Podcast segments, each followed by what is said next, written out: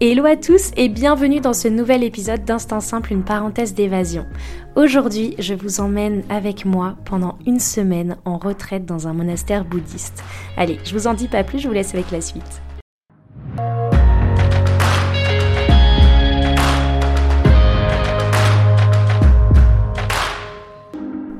Je suis Lina, coach de vie certifiée et voyageuse solo passionnée. À travers ce podcast, je vous propose chaque mardi un récit de voyage, une anecdote qui a été transformatrice pour moi ou l'un des invités. Le but, c'est d'aller explorer ensemble les leçons de vie qu'on a pu tirer de ces expériences, parfois un peu folles quand même. Alors si vous cherchez un podcast qui mixe développement personnel et voyage, vous êtes au bon endroit.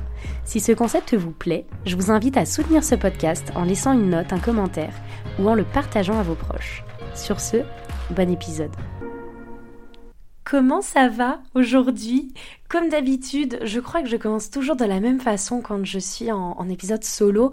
Euh, je dis toujours comment ça va aujourd'hui. Euh, comme d'habitude, je suis trop heureuse de vous retrouver, mais Enfin, c'est vrai, quoi. Donc, je me vois pas commencer mes épisodes autrement. Donc, j'espère que vous allez tous très bien. En tout cas, que vous passez euh, un bon mois de janvier, un mois euh, plein de, plein réussites, plein de beaux projets, plein de good vibes. Euh, voilà, tout ce qu'il faut. de mon côté, eh bien, écoutez, tout va bien. Je fais cet épisode cette semaine et je suis encore plus contente de vous retrouver. Pourquoi? Eh bien parce que là, ça fait un petit moment que j'enchaîne les enregistrements. En tout cas, il y, a, des très beaux épisodes qui arrivent. Ça fait un petit moment que j'enchaîne euh, l'enregistrement d'épisodes avec des invités. Et, euh, et c'est vrai que du coup, je prends euh, un peu moins de temps pour enregistrer des épisodes en solo. Et pourtant, c'est un des formats que je préfère, même si j'adore les épisodes invités. Euh, pourquoi j'aime euh, vous parler en cœur à cœur, en face to face euh, pendant mes épisodes en solo? Tout simplement parce que, bah, je sais pas, ça me, fait toujours plaisir de, raconter des, morceaux de vie qui me sont arrivés, de me replonger dans, ces expériences-là, parce que je trouve clairement que ça a un côté un peu libératoire, ça fait du bien de se rappeler ces moments-là, et voilà, je suis juste contente de vous partager ça. Cet épisode cette semaine, comme vous avez vu au niveau du titre, donc je vais vous raconter une histoire un peu spéciale, une histoire euh, qui s'est passée à Coquille dans le Périgord, petit village euh, voilà au fin fond du Périgord. Et c'est quoi? C'est-à-dire c'est un épisode qui va concerner une expérience qui m'est arrivée, une expérience un peu folle, qui est euh, de passer une semaine dans un monastère bouddhiste. C'est un vaste sujet et je vais pas vous cacher que j'ai déjà enregistré cet épisode. Je l'ai déjà même publié pour euh, ceux qui me suivent depuis un moment. Je l'ai déjà publié en fait au mois de septembre, euh, de septembre 2023. Et, en fait, quand je l'ai enregistré et, quand je l'ai mis en ligne, il y a une amie qui m'a dit euh, Ouais, Lina, je sais pas, là, on te reconnaît pas dans cet épisode, il n'y a pas ta patte, on sent que tu l'as fait pour le faire. Et, et en soi, je l'avais vraiment fait pour le faire. C'est-à-dire, je l'avais enregistré parce qu'il fallait que je sorte un épisode et, euh, et j'avais dit les choses de manière beaucoup trop factuelle et de manière beaucoup trop réductrice par rapport à ce que j'avais vécu. Du coup, euh, j'ai tout fait sur l'épisode, c'est-à-dire je l'ai enregistré, je l'ai monté, je l'ai publié, je fais toute la promo autour de ça en septembre. Et euh, voilà, trois heures après sa sortie, je l'ai supprimé parce que je me suis dit en fait une semaine dans un monastère bouddhiste, ça mérite un épisode digne de ce nom. Et c'était pas du tout l'épisode que je vous avais proposé, j'étais pas j'étais pas dans le mood. Et là aujourd'hui je me suis dit ça y est, là aujourd'hui c'est le moment, je me sens bien, je sens que j'ai les idées au clair et je sens que j'ai envie de me replonger dans cette expérience. Voilà, voilà pourquoi euh, j'ai pris le parti de euh, réenregistrer un épisode, de refaire tout le process, tout simplement parce que je vous proposais du contenu de qualité et à chaque fois que j'enregistre un épisode, j'ai pas envie, ça prendra le temps que ça prend, mais j'ai pas envie de me forcer à euh, être une machine à une, machine à épisodes de podcast, une usine à gaz et, de me forcer à enregistrer tout ça pour vous. Donc aujourd'hui voilà, je suis prête par quoi va-t-on commencer? Donc comme d'habitude, vous savez que je suis un petit peu un petit peu organisée, j'ai pas envie de partir quand même. Je pars souvent dans tous les sens, un peu comme Dory là qui, part, qui je vois un papillon et je vais direct là-bas. Non, je, vais essayer quand même de d'être un peu plus cadré dans cet épisode. Pourquoi? Bah, Tout simplement parce que la vie dans un monastère, c'est très cadré.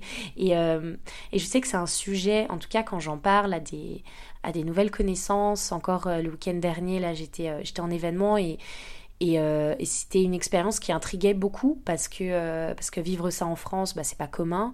vouloir le vivre, bah, c'est encore moins commun. Et puis, puis on sait pas comment ça se passe puis on a beaucoup de questions, puis qu'on n'ose pas poser. Du coup, là, le but de mon épisode, c'est un peu de...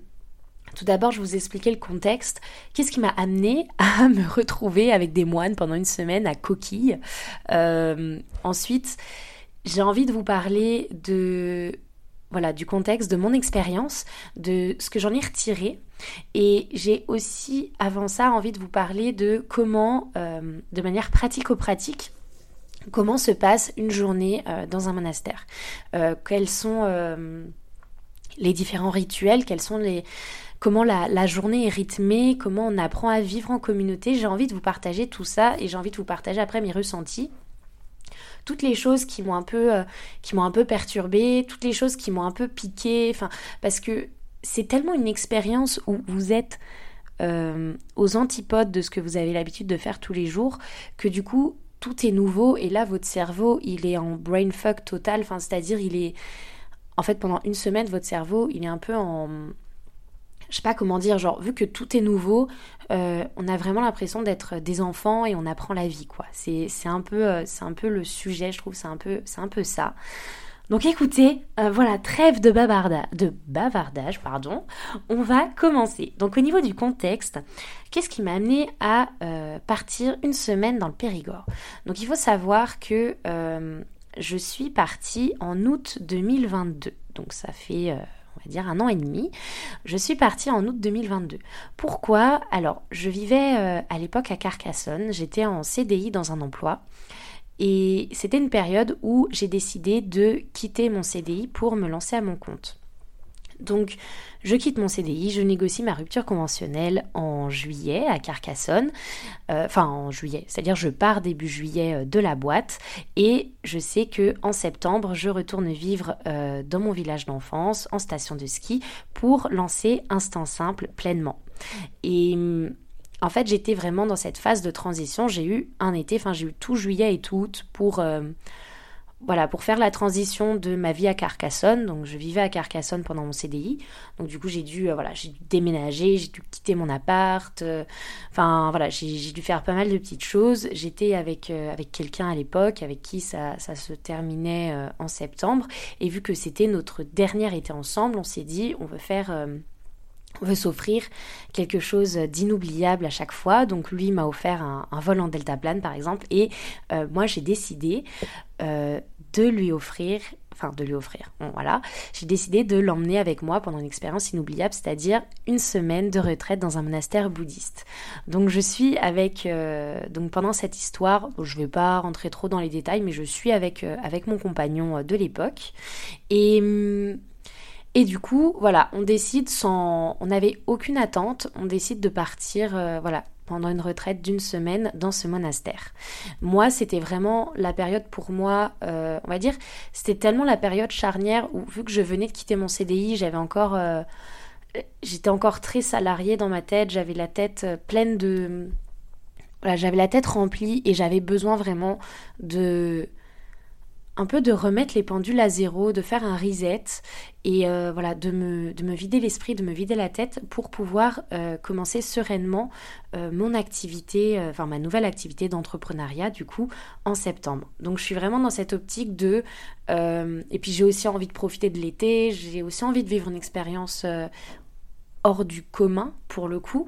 Et voilà, je suis vraiment dans cette optique-là. Et donc, on part avec avec mon ex, du coup, on part avec mon ex euh, à Coquille, dans ce village.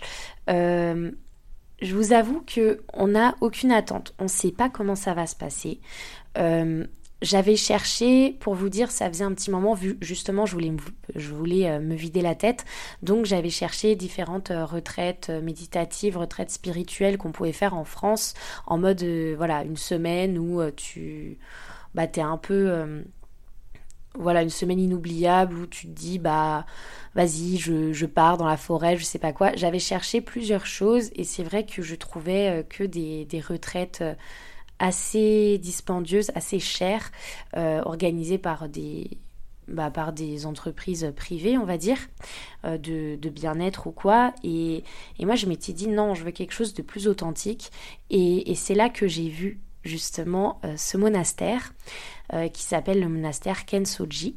Donc je, je, vous mettrai tous les liens en description d'ailleurs si vous aussi euh, ça vous intéresse d'aller vivre une semaine dans ce monastère. C'est des gens qui sont ultra euh, bienveillants, ultra accueillants, ultra ultra tolérants aussi. Donc si vous avez envie de, de, découvrir ce petit havre de paix, vous aurez toutes les informations dans la barre de description. Enfin dans la barre de description, vous avez compris quoi dans le dans la description du podcast. Et du coup voilà, je trouve cet endroit où vraiment je vois que c'est un monastère et euh, toutes les semaines de, il me semble, de juillet et d'août de chaque année, il propose euh, bah, des, des semaines de découverte. Euh, donc c'est-à-dire des semaines où vous arrivez et vous faites partie intégrante de la vie du monastère. Et hum, voilà, c'est des semaines, en fait c'est des semaines découvertes et clairement un monastère n'a pas pour but euh, de faire euh, du profit, donc on va dire que c'est euh, relativement abordable. moi, je, enfin, me souviens plus des prix, mais j'avais, du coup, je, décide de les appeler, de réserver une chambre pour deux, du coup, une chambre double individuelle, enfin une chambre double privée, pour passer une semaine avec mon compagnon dans la vie de ce monastère. Donc on arrive, euh, on a juste un petit message avant pour nous dire voilà ce qu'il faut prendre. Donc euh, nous on s'équipe euh, enfin on s'équipe, c'est-à-dire il faut des vêtements fluides et sombres, donc des vêtements confortables et sombres. Donc voilà je je passe chez Decat, j'achète deux trois voilà deux trois pantalons de sport assez amples, des vêtements de sport sombres et et je pars voilà. Je prends le strict minimum avec moi, je prends évidemment pas de maquillage, euh, je... Enfin voilà, je prends le strict minimum, je décide même de ne pas prendre de livres pour ne pas euh, être distraite. Et au final, j'ai bien fait. Donc euh, on arrive dans ce petit village. ce petit village s'appelle Coquille, du coup, ou La Coquille, il me semble, dans, dans le centre du Périgord, vraiment, vraiment perdu dans un écrin de verdure. C'était incroyable. On arrive en août et et en fait, à partir de là, on laisse la voiture et j'ai vraiment eu ce switch de euh, je rentre dans un monde parallèle. Genre vraiment, on arrive sans aucune attente. On ne sait pas ce qui nous attend là-bas et on ne sait pas euh, ce qui va se passer. On y va vraiment, euh, on est comme des, on est comme des enfants et on suit ce qu'on nous dit. Enfin, je vous ai fait tomber, excusez-moi. et on suit, on suit ce qu'on, bah, qu'on nous dit. Et donc on arrive dans ce, dans ce monastère. L'endroit est absolument très beau. Euh, vous pourrez aller voir sur Google si vous voulez des photos parce que c'est assez difficile à décrire. Mais euh, en fait, il y a, tout un espace avec un, immense potager, beaucoup d'arbres fruitiers. Euh, les abords sont très bien entretenus. Vous avez voilà les petits pontons en bois qui rejoignent les différents bâtiments à côté du, monastère, euh, vous avez un, lac, vous mettez une demi-heure à faire le tour, c'est vraiment un petit lac. Euh, enfin voilà, c'est vraiment un écrin de verdure incroyable et du coup quand on arrive on est accueilli par euh, Cookie donc par des, des bodhisattvas donc il faut savoir, juste déjà, je vais vous le dire comme ça, il faut savoir que dans un monastère bouddhiste, euh, vous avez des moines évidemment, mais vous avez également des bodhisattvas. Et dans un monastère, généralement, euh, on pense que tout le monde est moine, sauf qu'en fait, euh, très peu de personnes sont moines. Beaucoup de personnes sont bodhisattvas, donc ce sont des, personnes qui ont, reçu les préceptes et qui sont, on va dire, bouddhistes et qui, pas répandent la parole, mais qui, qui ont une vie, euh, clairement ils ne vivent pas à l'année euh, dans le monastère. Les moines vivent à l'année dans le monastère, mais euh, les bodhisattvas justement viennent quand ils veulent, donc ils peuvent venir, et beaucoup d'entre eux viennent l'été, parce que c'est l'été justement où les nouveaux bodhisattvas se font remettre leurs préceptes. Donc voilà, on arrive et c'est bah, une personne, donc une bodhisattva qui nous accueille tout est très différent. C'est-à-dire, on arrive, moi, je prends, le, je prends la décision et, et mon compagnon également, on prend tous les deux la décision de laisser nos téléphones, nos montres, etc. à l'accueil. Donc du coup, à partir de là, on est coupé du, du, monde extérieur, on va dire. Pendant une semaine, on, en était conscient et c'était, il nous force pas à donner nos téléphones, hein, je, vous, rassure, il nous force pas à les donner. Mais moi, j'y allais vraiment pour justement, je vous l'avais dit, me déconnecter, me vider la tête. Et du coup, je me dis, bah allez, let's go, euh, je laisse le téléphone et, je me mets à fond dans, dans cette expérience.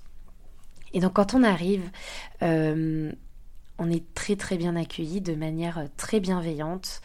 Euh, ils sont tous habillés de manière, bah voilà, avec leur, avec leur j'ai pas envie de dire costume, je me souviens plus du mot, mais voilà, ils ont une espèce de, de grande tunique noire avec la kessa, donc parce que c'est des moines bouddhistes euh, du mouvement euh, Zazen, donc, euh, enfin Zensho Zazen.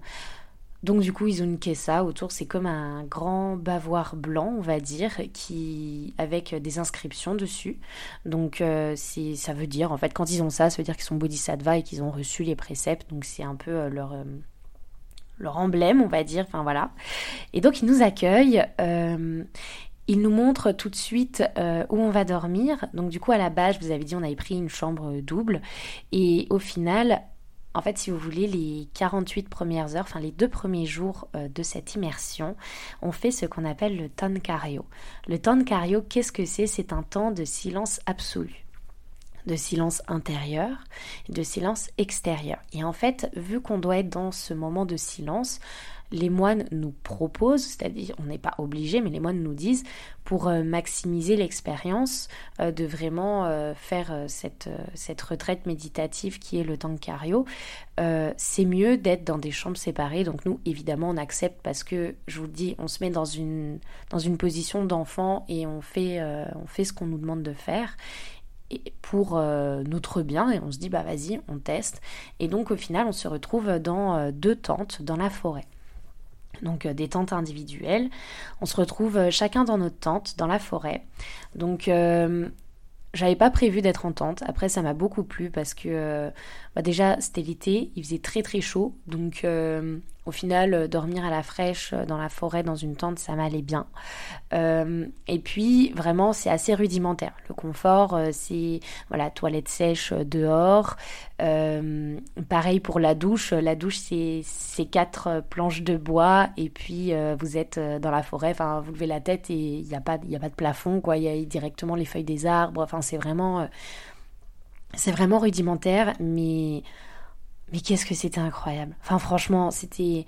En fait, c'était le retour au basique, mais genre le retour aux bases. C'est-à-dire, on te met euh, dans la forêt, euh, dans ta tente. Alors bon, on est quand même luxe, hein. il y a quand même un matelas et des draps et tout dans chaque tente, donc ça va. Mais voilà, c'est... On est trop bien en fait. On se rend compte qu'on est trop bien. Et là, euh, du coup, les, les moines nous disent, bon bah à partir de maintenant, pendant 48 heures, euh, on va pas trop vous intégrer à la vie du monastère, c'est-à-dire on va pas faire les, enfin vous n'allez pas euh, faire les, tâches quotidiennes avec nous, euh, mais juste pendant deux jours, vous allez faire le silence. On va participer au repas évidemment, mais sinon on fait le silence. Donc c'est-à-dire le temps de temps de cario, c'est quand on arrive dans un monastère, c'est le moment où on doit faire le silence à l'extérieur. Donc le silence, ça veut dire ne, pas parler, ne pas échanger avec les autres, ou alors faire en sorte que nos interactions soient euh, le strict minimum. Et on se rend compte qu'au final, on n'a pas vraiment besoin de parler. Hein. Et on doit faire silence à l'extérieur, mais surtout et aussi à l'intérieur. À l'intérieur, et là, ils nous disent bah, justement le, de ne pas avoir de distraction, c'est-à-dire de ne pas s'occuper. C'est-à-dire euh, ne, pas, euh, ne pas lire un livre, parce que lire un livre, euh, c'est occuper son mental en fait. Ne pas lire un livre, ne pas écouter la radio, ne pas utiliser son téléphone. En fait, le temps de cario, c'est vraiment un moment où il faut faire le silence dans sa tête. Et du coup, on est assez libre sur la journée. On fait littéralement ce qu'on veut. Donc, on a des petits lits de camp pour aller faire la sieste. on peut aller faire le, le, tour du lac à pied. Et c'est vraiment des moments où on se retrouve seul face à nous-mêmes. Là, pour le coup, euh, je me suis rarement sentie aussi seule que pendant, euh, que pendant ces deux jours de silence, euh, de silence complet. Et ça m'a fait beaucoup de bien.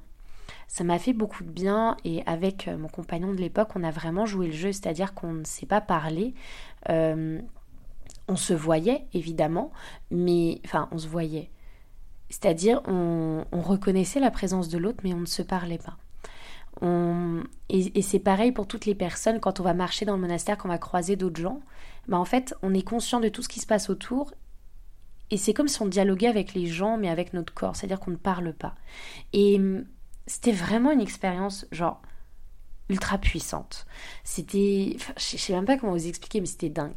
Et donc on arrive, on commence le tankario, après on a un premier repas où pendant ce premier repas, on n'est que avec euh, les, nouveaux arrivants, euh, les personnes qui, comme nous, euh, viennent en retraite en retraite d'une semaine, en retraite découverte. Et, ces personnes-là, on est en tout, on doit être 8. Je crois qu'on est 8 ou 9. On est 8 ou 9 à vivre cette semaine ensemble. Et le premier repas, on mange ensemble un peu avant les moines avec une bodhisattva qui va nous expliquer, donc là qui va parler, pour nous expliquer euh, comment, euh, fonctionne euh, un repas euh, pour avoir, on va dire, un, premier cours de comment fonctionne un repas au monastère. Euh, pourquoi on a besoin d'un cours comme ça? Parce que je vous assure que prendre un repas euh, dans un monastère, c'est quelque chose, c'est une expérience, vraiment. Donc elle nous explique comment ça se passe. on est tous assis, en fait, c'est des grandes tablées rectangulaires, des, des, très très grandes tablées, et on a un plat, et en fait, on doit toujours servir la personne d'en face. Donc on, on sert la personne d'en face et la personne d'en face nous sert en retour. On se sert jamais soi-même.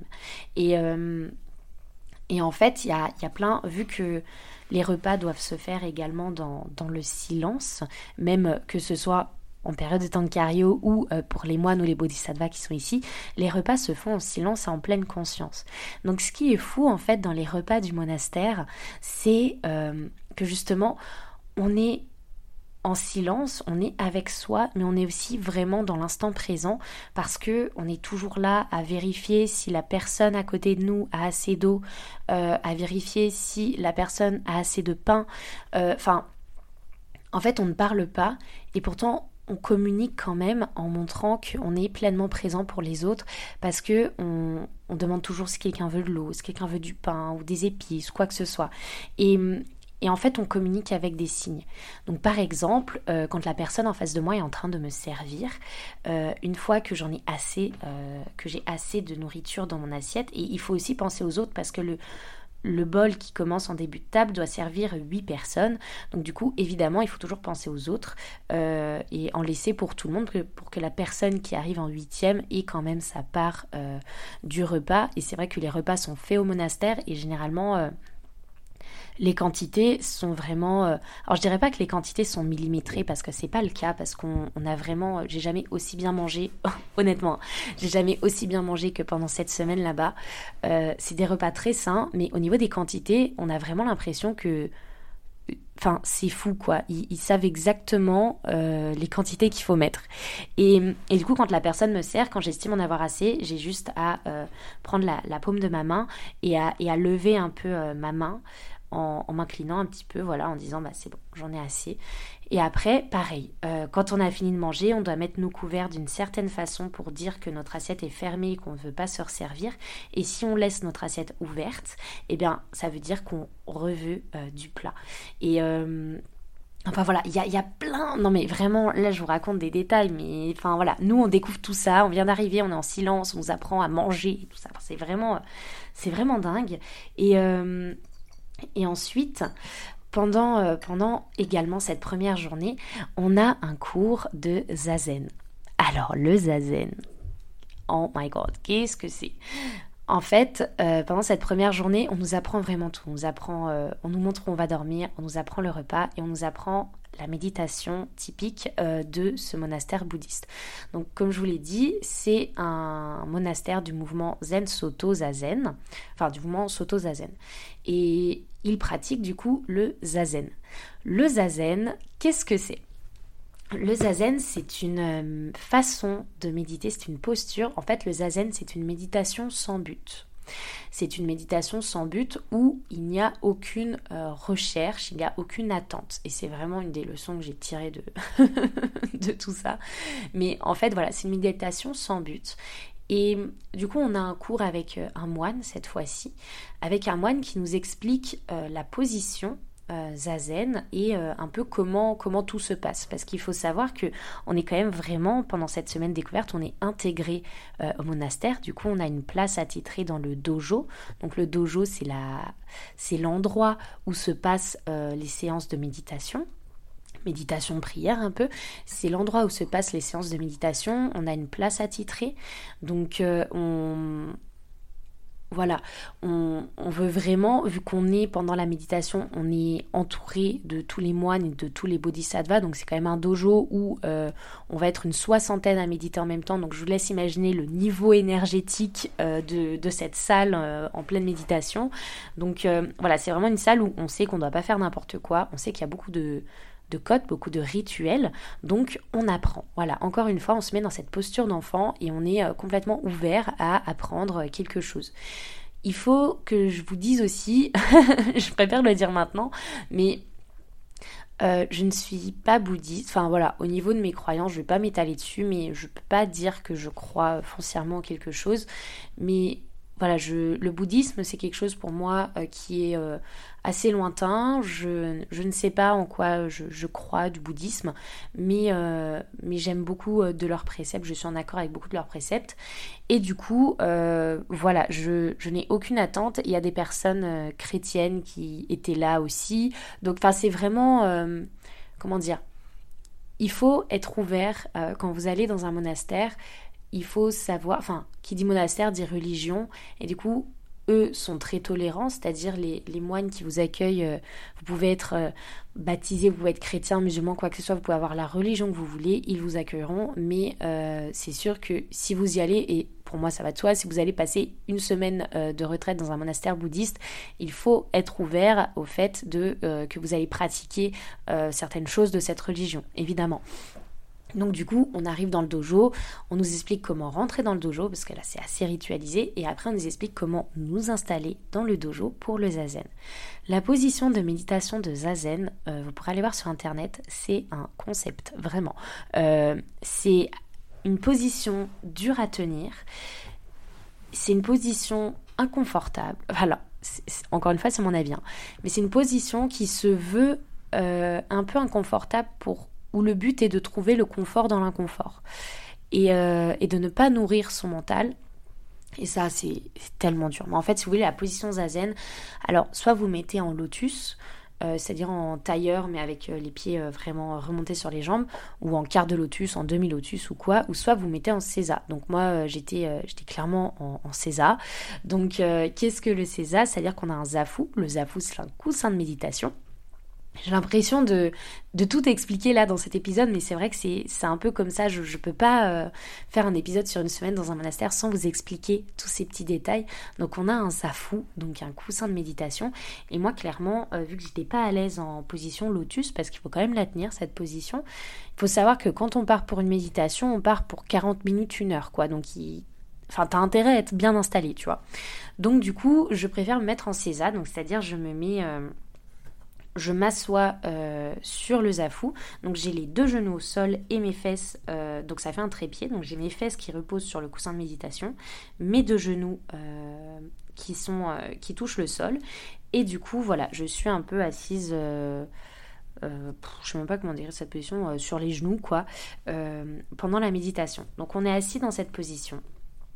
Et ensuite, on doit évidemment se mettre droit, faire comme si un fil euh, nous, tirait euh, vers le haut. On doit se, se mettre droit, euh, positionner nos mains d'une certaine façon, nos pouces d'une certaine façon, mettre nos mains à un certain endroit et on doit coller notre langue au palais. On doit, et ça c'est ce qui m'a le plus perturbé, on doit en fait dans la position baisser nos paupières à 45 degrés à peu près et garder nos yeux ouverts.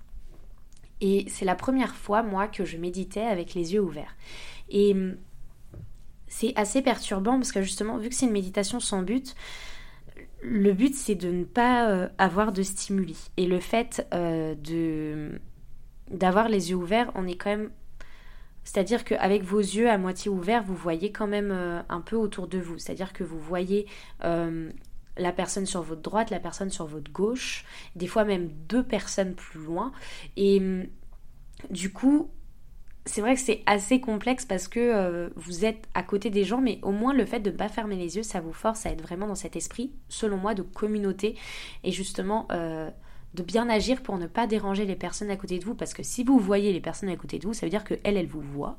Et donc du coup si euh, vous passez euh, tout votre temps à bouger à respirer à déglutir ou quoi euh, ça va forcément les déconcentrer enfin peut-être ou pas dans, dans leur méditation. Et donc on apprend cette position. Moi le zazen ça a été des moments de douleur.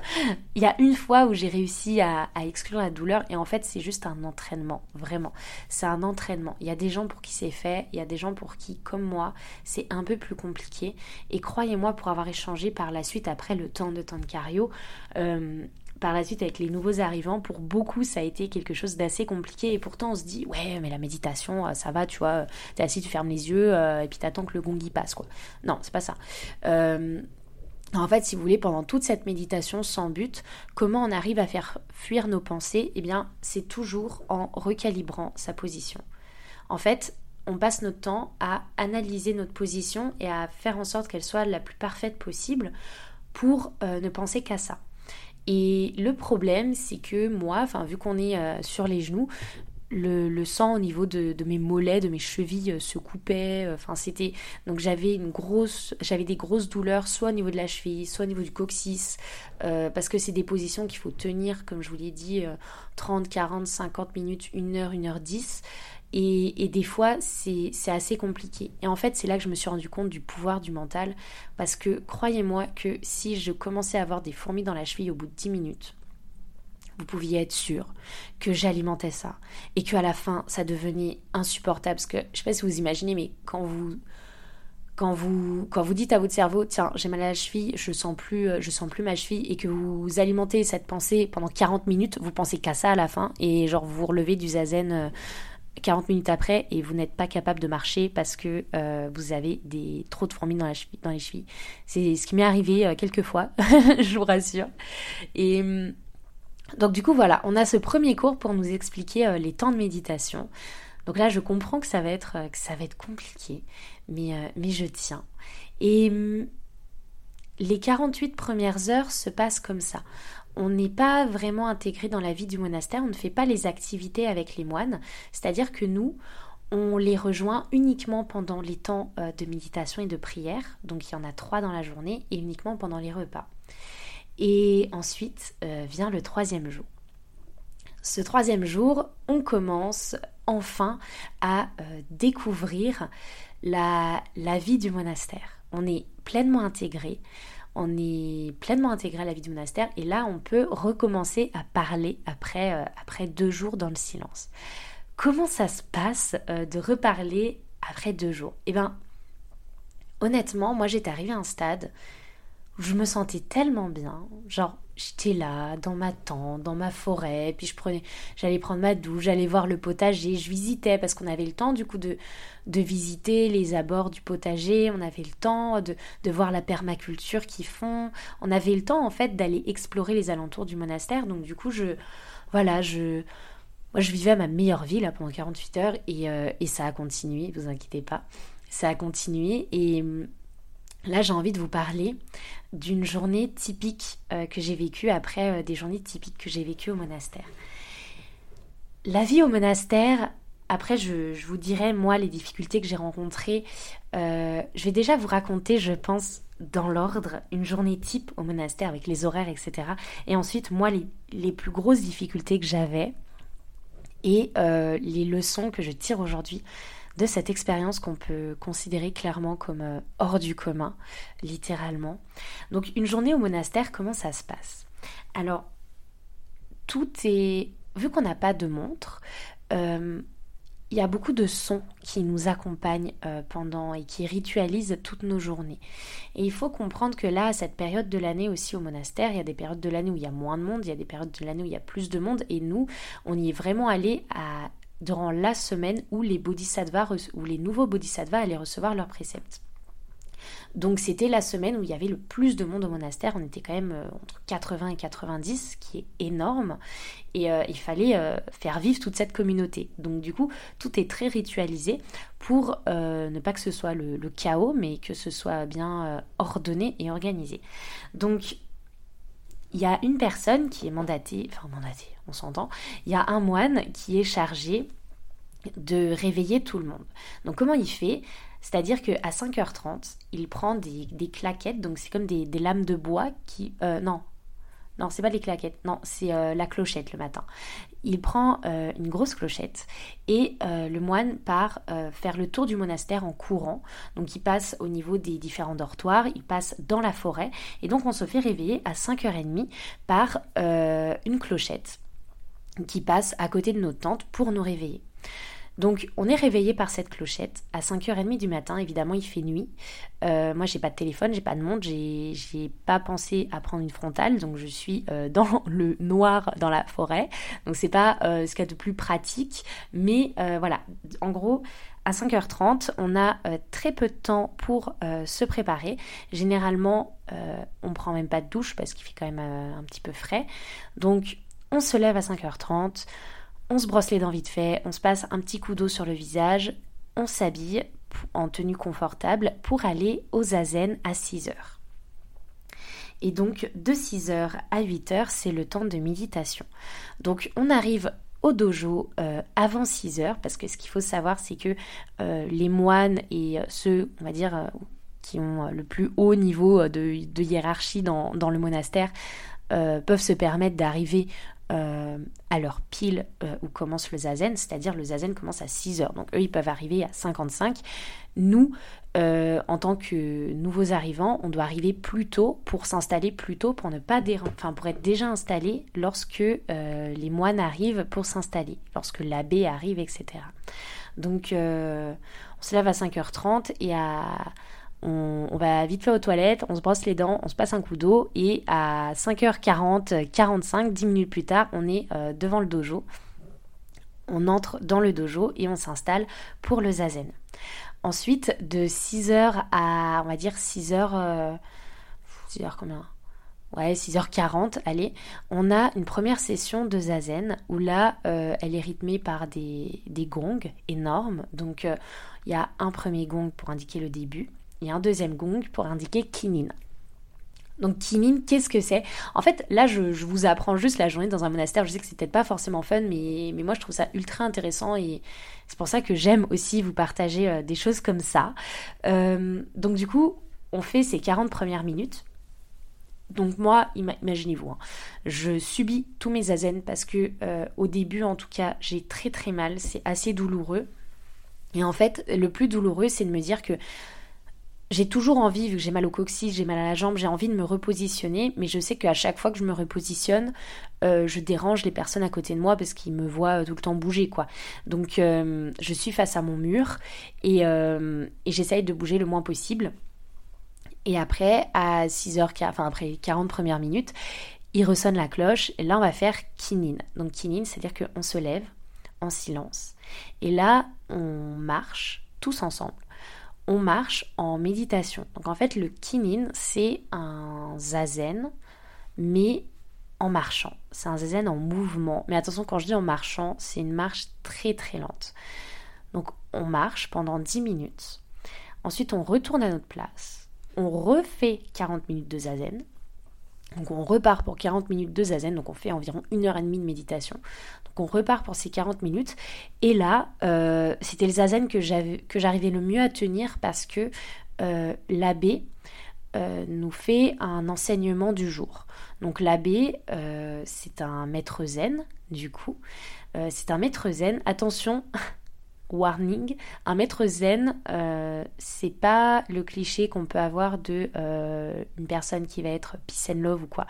Un maître zen, c'est une personne qui peut avoir un franc-parler énorme et, et, qui peut dire des fois des propos qui peuvent même nous paraître qui peuvent déranger des choses chez nous parce qu'on peut ne pas être en accord avec ça. C'est des propos assez euh, forts, assez clivants, qui peuvent des fois euh, réveiller un peu en nous euh, des trucs comme bah non, bah moi je sais pas, je suis pas d'accord, je comprends pas comment on peut penser comme ça. Enfin voilà, c'est il dit des choses qui peuvent amener à des débats, à des discussions, et c'est ça que je trouve très intéressant. Et donc le matin, pendant cette deuxième séance de zazen, donc de méditation, on retourne sur notre coussin, l'abbé nous parle. Et il parle du coup, euh, voilà, enfin, il nous fait une. Comment? Un, Pas un sermon, il nous fait un. Une. Enfin, je sais, sais pas comment ils appellent ça, mais en gros, voilà, il nous fait euh, une. Alors, c'est pas une lecture parce qu'il parle comme ça, mais voilà, il nous fait euh, un précepte, quelque chose, donc il nous parle pendant 40 minutes. Et ensuite, on a un chant, donc le, le sutra du cœur à chanter. Et, après, et ça, les, moments de chant euh, au monastère, c'est assez fort parce qu'on a un petit livret de chant, parce qu'on ne connaît pas par cœur euh, les sutras, évidemment. Euh, et, on chante avec tout le monde, mais c'est des voix très très graves en fait. Et, et, ça donne une vibration incroyable à la salle. Quand il y a, quand il y a des chants, je crois que c'était les moments que je préférais parce que ça donnait une énergie. Vous savez, il y a hum, on parle souvent des fréquences hertziennes et je suis convaincue que quand on chante le sutra du cœur ou, euh, d'autres sutras avec euh, la vibration qui donnait à leur voix, ça, nourrit l'âme. Genre littéralement, euh, c'était, on ressortait de ça, on était revigoré quoi. Et donc une fois qu'on termine ce, ce, chant, on termine le zazen, une fois que ça est fini, on se lève en silence et on va dans j'ai oublié le nom de ce lieu, mais en gros, vous avez le dojo et un peu plus bas, vous avez une autre salle pour euh, les cérémonies du quotidien et les grosses cérémonies. Le dojo, c'est vraiment l'endroit où on pratique euh, le zazen, on pratique la méditation. Et ensuite, vous avez euh, cet autre endroit, justement, j'ai mangé le nom, vous avez cet autre endroit où là, on, parle vraiment de... enfin voilà, où là, on va faire les prières, les offrandes à Bouddha, tout ça. Et, et du coup, après tous ces temps de méditation, on descend en silence dans cette autre salle pour faire euh, les, rituels du matin.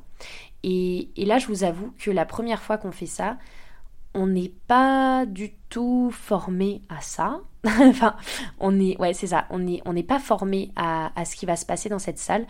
Et donc, on sait juste où on doit. On a eu un petit cours, donc on sait où on doit se positionner dans la salle. Mais ensuite, on suit la chorégraphie. C'est vraiment ça. On se positionne comme un enfant et on suit le mouvement on suit la chorégraphie qu'ils font. Alors des fois ils se mettent à genoux, ils lèvent les bras, ils machin, ils disent des choses. Enfin, on suit juste tout ce qui se passe. Et donc on arrive et bien sûr on veut bien faire, on veut, euh, on veut faire partie intégrante de cette cérémonie. Donc voilà, on, fait les choses. Et après, une fois que cette cérémonie, on va dire religieuse est passée, on va au petit déjeuner. Donc on va au petit déjeuner. Euh, le petit déjeuner est également très ritualisé. Donc euh, on mange une sorte de... Honnêtement, j'ai pas envie de vous décrire le petit-déj parce que euh, je sais plus ce que c'est. Enfin, c'est pas que je sais plus ce que c'est. Il y a, y a un petit thé, euh, il y a une feuille de chou, etc. Mais il y a aussi... Euh, alors, il y a des crudités aussi. Et on a du, du, riz mélangé à du sésame. c'est assez bon, mais c'est une sorte de porridge. c'est assez spécial en goût, je vous le cache pas. Mais voilà, on, prend le petit-déj, le petit-déj qui est aussi très ritualisé. Donc euh, là, le but, on ne nous a pas formé au petit-déjeuner, on nous a formé au repas classique. Donc là, pareil, on, suit la, chorégraphie parce qu'il faut savoir que pendant les repas, évidemment, nous sommes euh, placés, mais nous sommes placés, on n'a pas une table de nouveaux arrivants. Non, on est placé euh, avec, avec tous les autres bodhisattvas. Donc on est toujours à côté de personnes différentes. On est placé à côté de ces gens et on voilà, on essaye de de faire comme si on était à leur place et vraiment on essaye de pas créer de vagues donc du coup de, tout faire bien. Après je vous rassure, ils sont assez bienveillants, s'ils voient que tu as mal mis tes baguettes dans le bol ou que tu as mal fait ci, ils vont te le dire pour que tu puisses vraiment euh, t'intégrer au mieux euh, dans le monastère. Donc après euh, le petit déjeuner, donc on arrive à allez, à 9h. Ouais, allez. Donc là, ça fait déjà 3 heures qu'on est debout. On arrive à 9h, on a fini le petit-déj. Là, c'est le temps. Euh, alors, non, pas tout de suite. laissez-moi. Hein. un petit déj. c'est ça. On fait le petit déjeuner et après le petit déjeuner, on a euh, un petit temps pour aller euh, se changer et se voilà changer nos vêtements pour faire le SAMU. Les SAMU collectifs, qu'est-ce que c'est? Le SAMU collectif, c'est les tâches quotidiennes. Et en fait, pendant les SAMU, vous êtes répartis. Donc, il y a plusieurs SAMU dans la journée. Et vous êtes répartis sur un tableau, en fait. On est tous réunis. le, un, des, un des moines, du coup, répartit les personnes. Et euh, voilà il y a tant de personnes qui vont euh, faire la vaisselle du petit déjeuner il y a tant de personnes qui vont aller aider en cuisine pour préparer les repas tant de personnes qui vont aller aider au potager tant de personnes qui vont aller euh, faire les abords.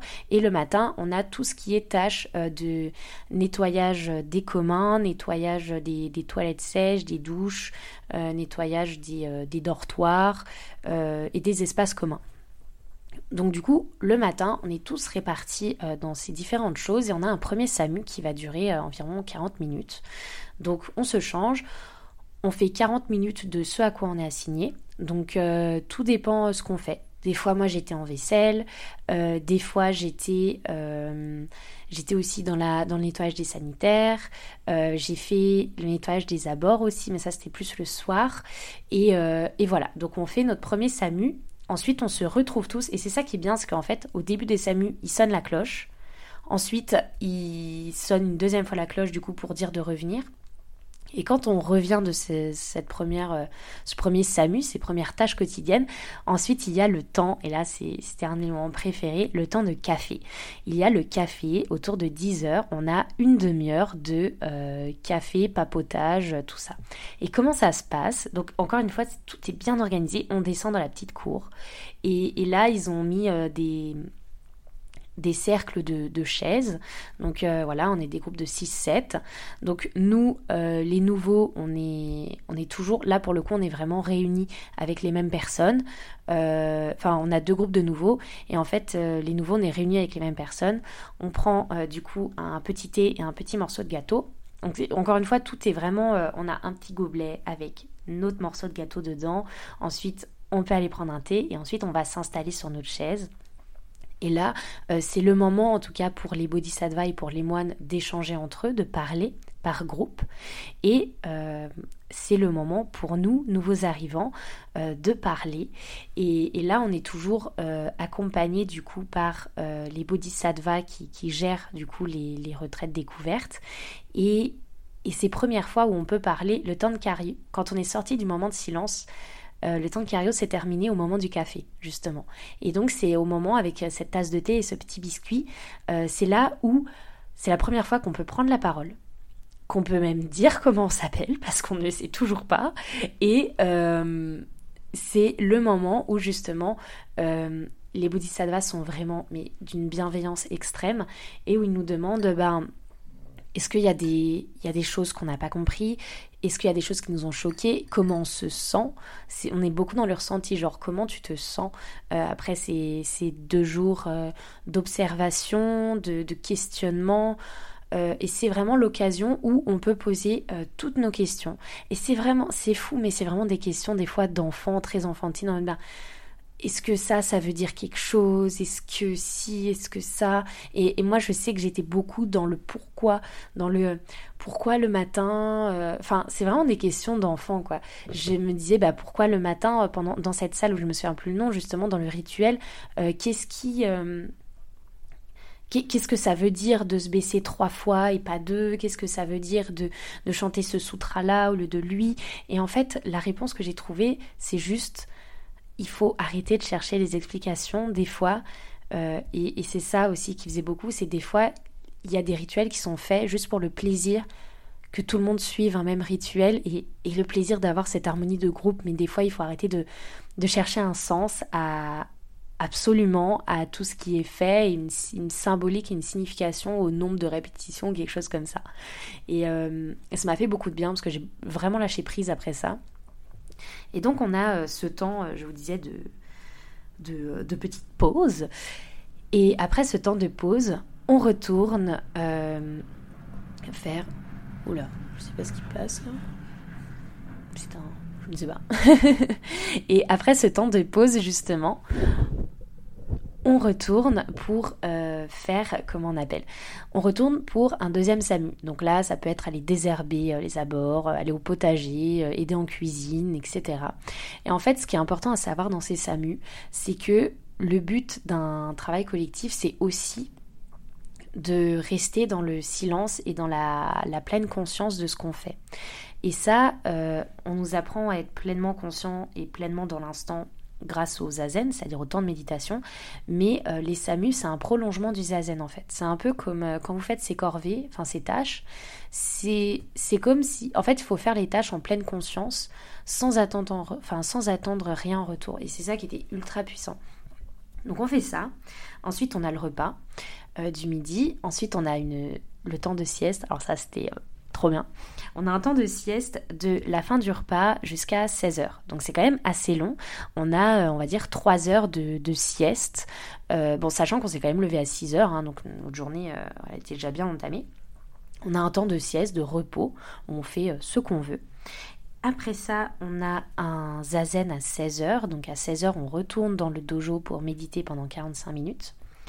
Ensuite, on a le SAMU. Alors, il faut savoir que euh, pendant certains SAMU, nous, on était, euh, vu qu'il y avait les nouveaux bodhisattvas qui recevaient les préceptes, on pouvait également aller euh, voir, pas la remise des préceptes, mais on pouvait également aller voir, et c'était ce qu'on faisait nous, au lieu de faire certains SAMU, au lieu de faire 4 SAMU par jour, on en faisait souvent euh, trois, enfin deux ou trois, parce qu'il y a au moins un SAMU où on allait écouter euh, les préceptes de l'abbé.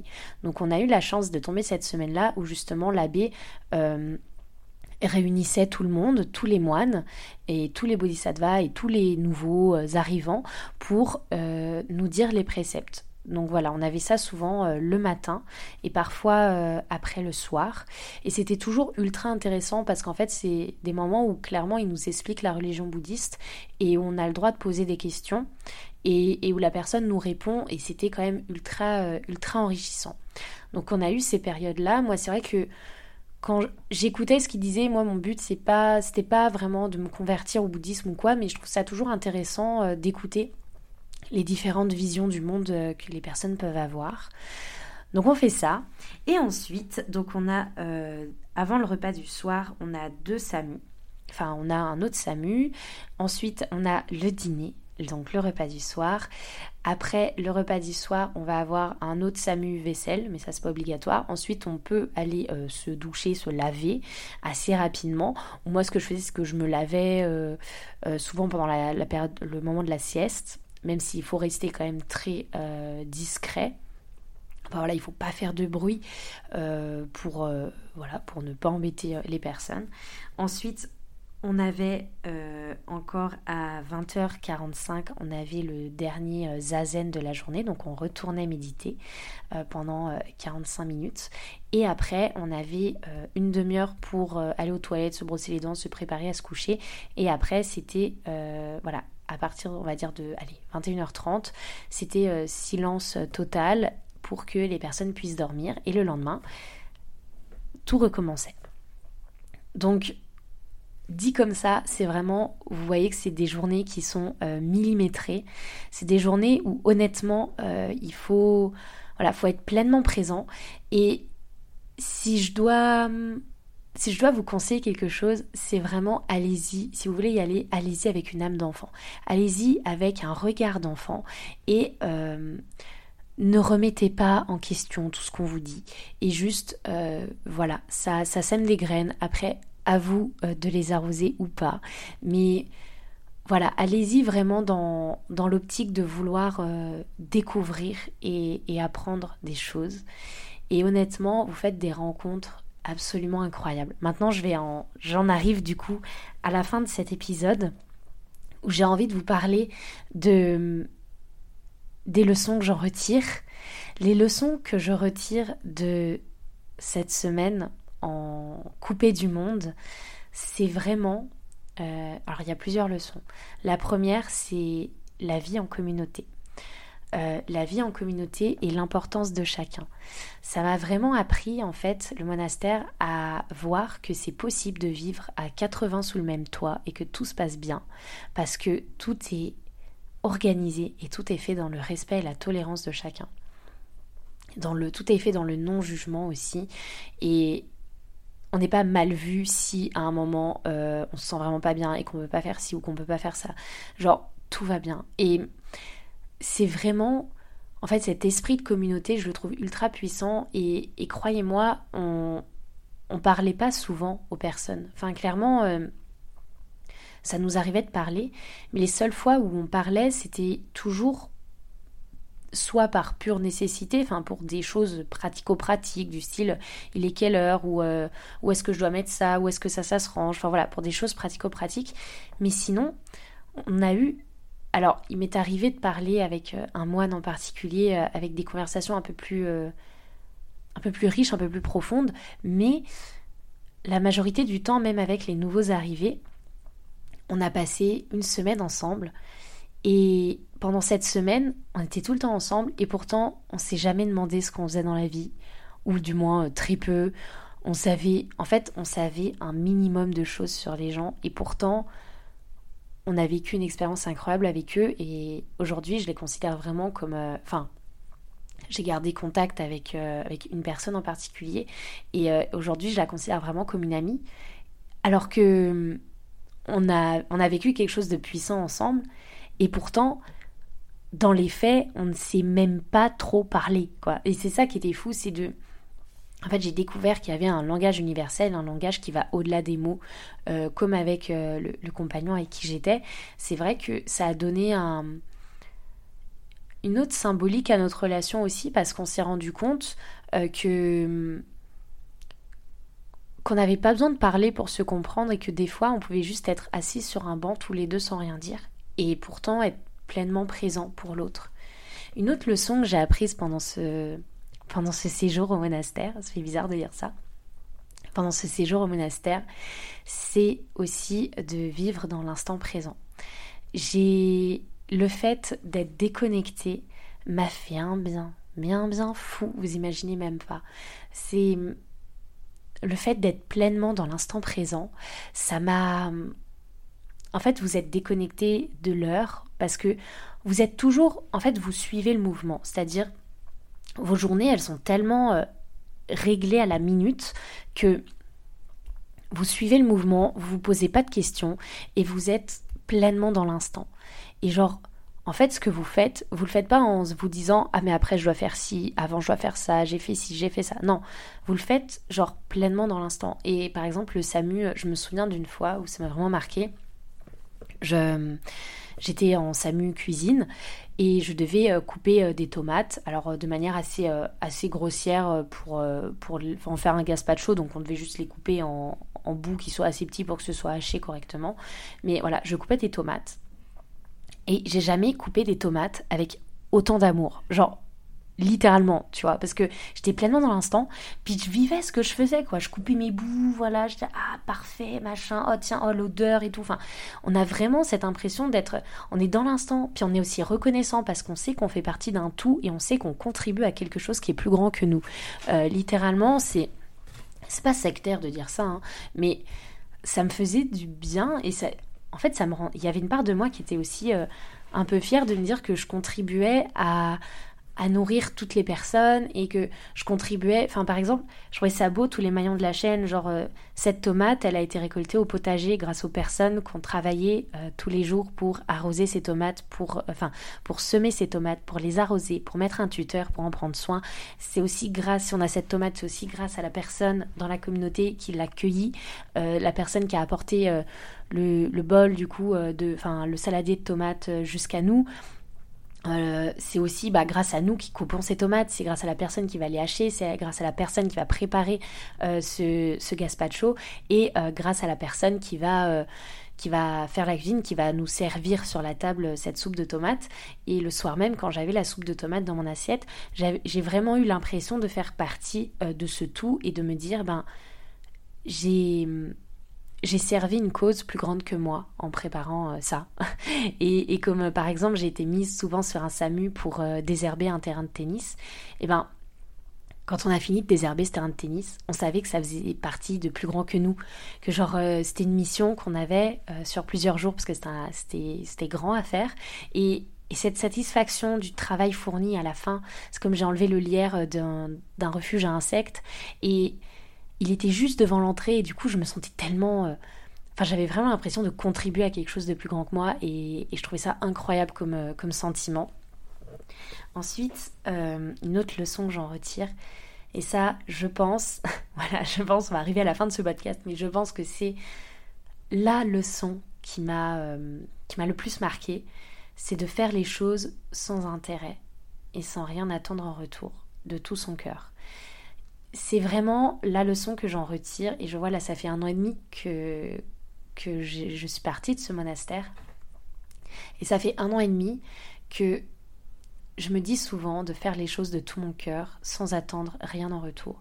Parce que c'est littéralement ce que m'a appris cette semaine-là.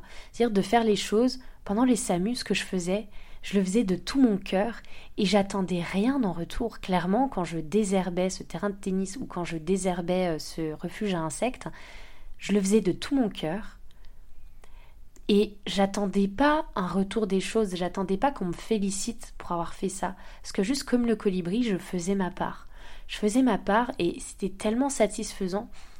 Et au final, ce qui est beau, c'est que quand on fait les choses sans intérêt et sans rien attendre en retour et qu'on le fait de tout son cœur, eh ben, quand on a un retour, quand on a un cadeau, quand on a euh, un retour des choses qu'on a faites, eh ben, on voit ça comme un cadeau et pas un juste retour des choses. On voit ça comme un cadeau et en fait on est beaucoup plus... Euh, enfin, nos relations sont beaucoup plus saines. Et je sais que ça, c'est vraiment quelque chose que j'applique aujourd'hui dans mon quotidien parce que à la fin, c'est tellement plus sain. Quand vous faites les choses sans intérêt, c'est-à-dire quand, euh, quand votre seul but, c'est de c'est de faire quelque chose, mais pas pour gagner de l'argent, mais c'est de faire quelque chose.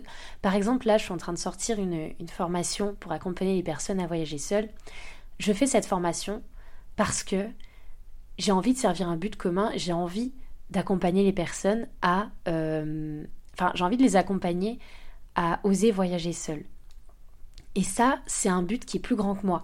Je me dis, j'ai envie de mettre ma pierre à l'édifice et honnêtement, j'attends rien en retour.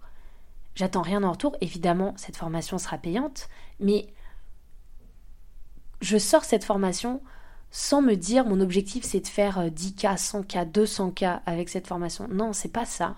Mon objectif c'est juste de permettre aux gens de voyager seuls.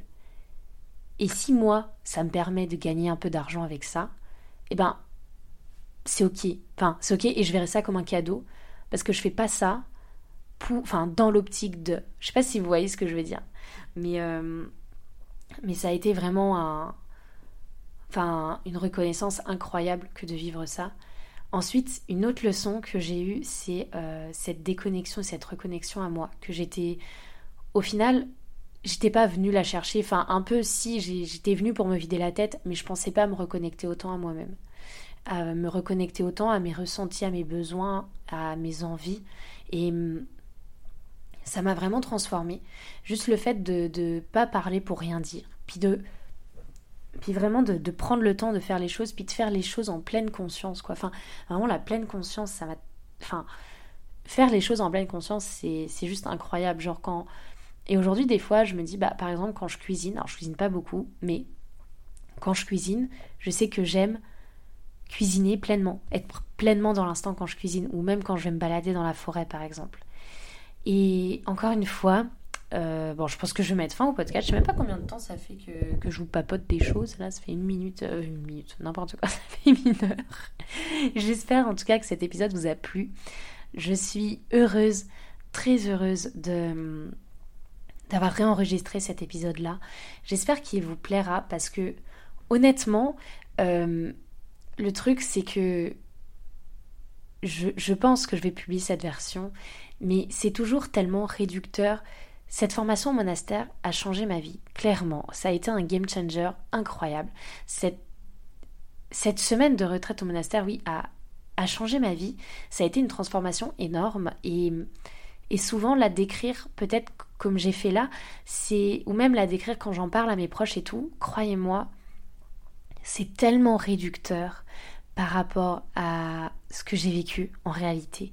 C'est tellement réducteur parce que je vous ai juste parlé du, de comment une journée se passait dans les faits, mais en vrai, vous, vous la vivez tellement que ce que j'ai dit est réducteur. En fait, ce que j'ai dit là pendant une heure, c'est réducteur sur euh, l'expérience vécue. Et aujourd'hui, je suis contente quand même d'en parler. À ma façon, voilà, à ma façon. Mais je suis contente d'en parler parce que aujourd'hui, je sais que dans ce monastère, alors j'y suis pas retournée depuis, mais je sais que si un jour j'ai envie de me vider la tête, je sais que j'ai un endroit euh, comme un refuge, comme un sanctuaire où, je peux me réfugier, où je peux laisser mon téléphone et où je peux euh, faire partie d'une communauté pendant, euh, pendant une semaine, deux semaines, un mois, deux mois, trois mois, j'en sais rien. Et, ça, ça fait du bien. Ça fait du bien de se dire que je connais cet endroit. Et si un jour j'ai envie de m'y réfugier, je peux. C'est un peu comme ma, comme ma route de secours, comme, comme mon petit sanctuaire, mon petit endroit caché où je peux retourner si j'en ai envie. Donc si vous voulez, écoutez, je vous laisserai les l'adresse du site internet du monastère Kenshoji à Koki dans le Périgord. Et sur ce, voilà, je... Pouf J'ai tellement parlé, hein J'ai tellement parlé et je suis tellement aussi contente de vous avoir enregistré cet épisode parce que je pense vraiment que je vais le publier comme ça, celui-ci. Parce que j'en ai envie, parce que ça m'a fait du bien de l'enregistrer et croyez-moi, ce que j'ai raconté, c'est un centième de ce que j'ai vécu. N'oubliez pas ça. Et si vous avez des questions, ah oui, alors c'est très important, si vous avez des questions sur euh, d'autres modalités euh, que j'ai vécues pendant cette semaine, n'hésitez pas à venir m'en parler euh, en DM sur Insta, je serai très heureuse d'y répondre. Et si cet épisode vous a plu, n'hésitez pas à laisser un commentaire sur ce podcast, vous êtes de plus en plus nombreux à l'écouter mais euh, j'ai pas plus de notes pour autant. Donc euh, n'hésitez pas, franchement ça me ferait trop plaisir que vous laissiez euh, une petite note à ce podcast. Et, et, sur ce, je vous dis à la semaine prochaine. Ou non, normalement la semaine prochaine, vu que ce sera le dernier mardi du mois, il n'y en a pas. Donc la semaine, la semaine prochaine, pas d'épisode. On se retrouve en février. Allez, je vous dis à très vite. Ciao